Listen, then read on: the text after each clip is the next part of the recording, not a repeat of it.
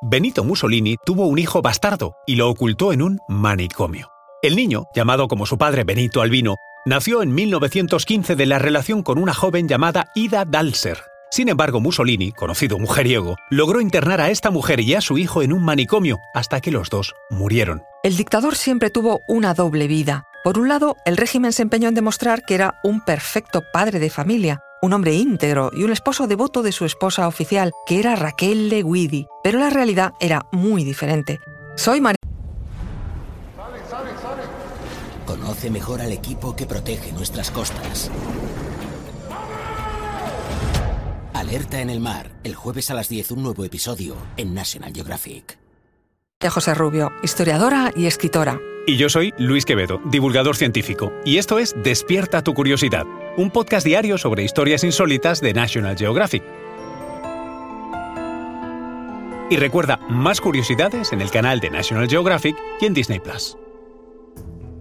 La crueldad fue extrema, casi difícil de imaginar. Mantuvo a la madre de su hijo en un manicomio durante 11 años, pese a no tener ningún problema mental. Hizo lo mismo incluso con su propio hijo, que falleció con tan solo 27 años de edad en 1942, en el manicomio en el que estuvo recluido los últimos siete años de su vida. Ida Dalser había nacido en 1880 en una familia de clase alta de la zona de Trieste. Era una mujer moderna, que se marchó a estudiar estética a París para volver a Italia y montar su propio salón de belleza. Todo en su vida iba bien hasta que conoció a un vehemente y carismático periodista, director del rotativo socialista Avanti, reconocido también por sus aspiraciones políticas. Se llamaba Benito Mussolini. Rápidamente comenzaron un apasionado romance que acabaría siendo para ella una auténtica desgracia. Tal era su devoción que Ida vendió su centro de estética para ayudarle a montar un nuevo periódico, puesto que le habían expulsado del anterior y también del Partido Socialista. Los acontecimientos se precipitaron. Se habló de boda. Ida se había quedado embarazada. Poco duró la felicidad. El duce seguía viendo a sus amantes. Y no solo eso, sino que acababa de retomar la relación con su amor de juventud, Raquel Le Guidi, con la que ya tenía una hija. Mientras, Ida vivía sola en Milán, arruinada después de haber dado todos sus ahorros a Mussolini y con un niño nacido el 11 de noviembre de 1915 al que llamó como su padre, Benito Albino. La pareja oficial de Mussolini en ese momento se enteró de la noticia y cayó en una profunda depresión que la llevó a intentar suicidarse, Mussolini se casó civilmente con ella para tranquilizar la situación. Mientras, en Milán, Ida no daba crédito a lo que estaba ocurriendo y aseguraba que ella era la única esposa oficial de Mussolini.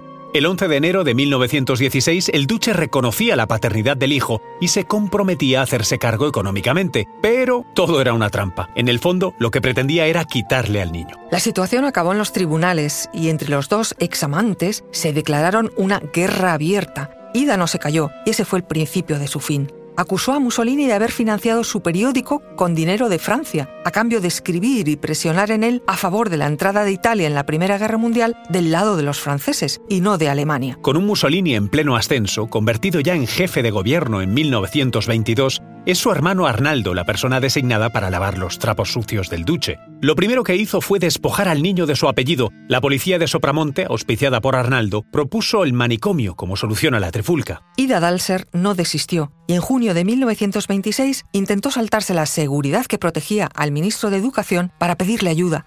Fue arrestada e ingresada en el psiquiátrico de Trento. El régimen es quien se hizo cargo entonces de su hijo el pequeño Benito fue enviado a un colegio privado de donde se escapó a los pocos días. Decidieron entonces llevarlo a un internado más estricto. Rebelde y defensor de su causa, pronto fue expulsado y llevado a casa de un tutor llamado Giulio Bernardi.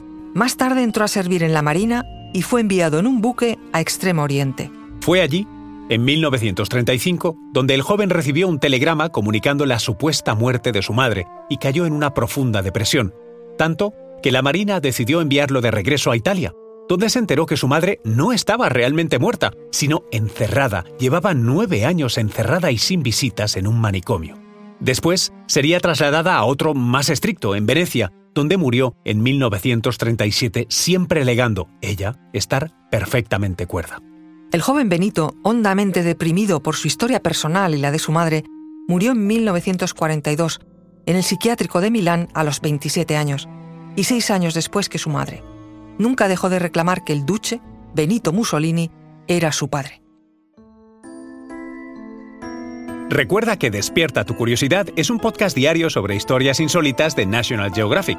Disfruta de más curiosidades en el canal de National Geographic y en Disney Plus. No olvides suscribirte al podcast y darle al like si has disfrutado con nuestras historias.